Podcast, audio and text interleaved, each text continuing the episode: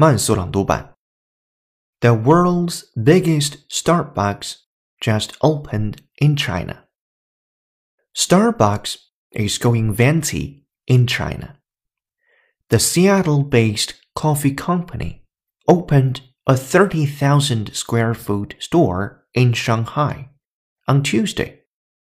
It's the first Starbucks Reserve Roastery, the company's new retail offering outside the US.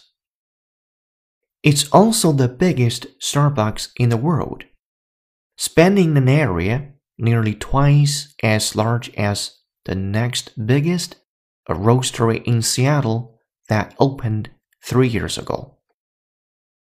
Executive Chairman Howard Schultz said the store would blend the company's 46 year history in the coffee shop business with China's rich, diverse culture.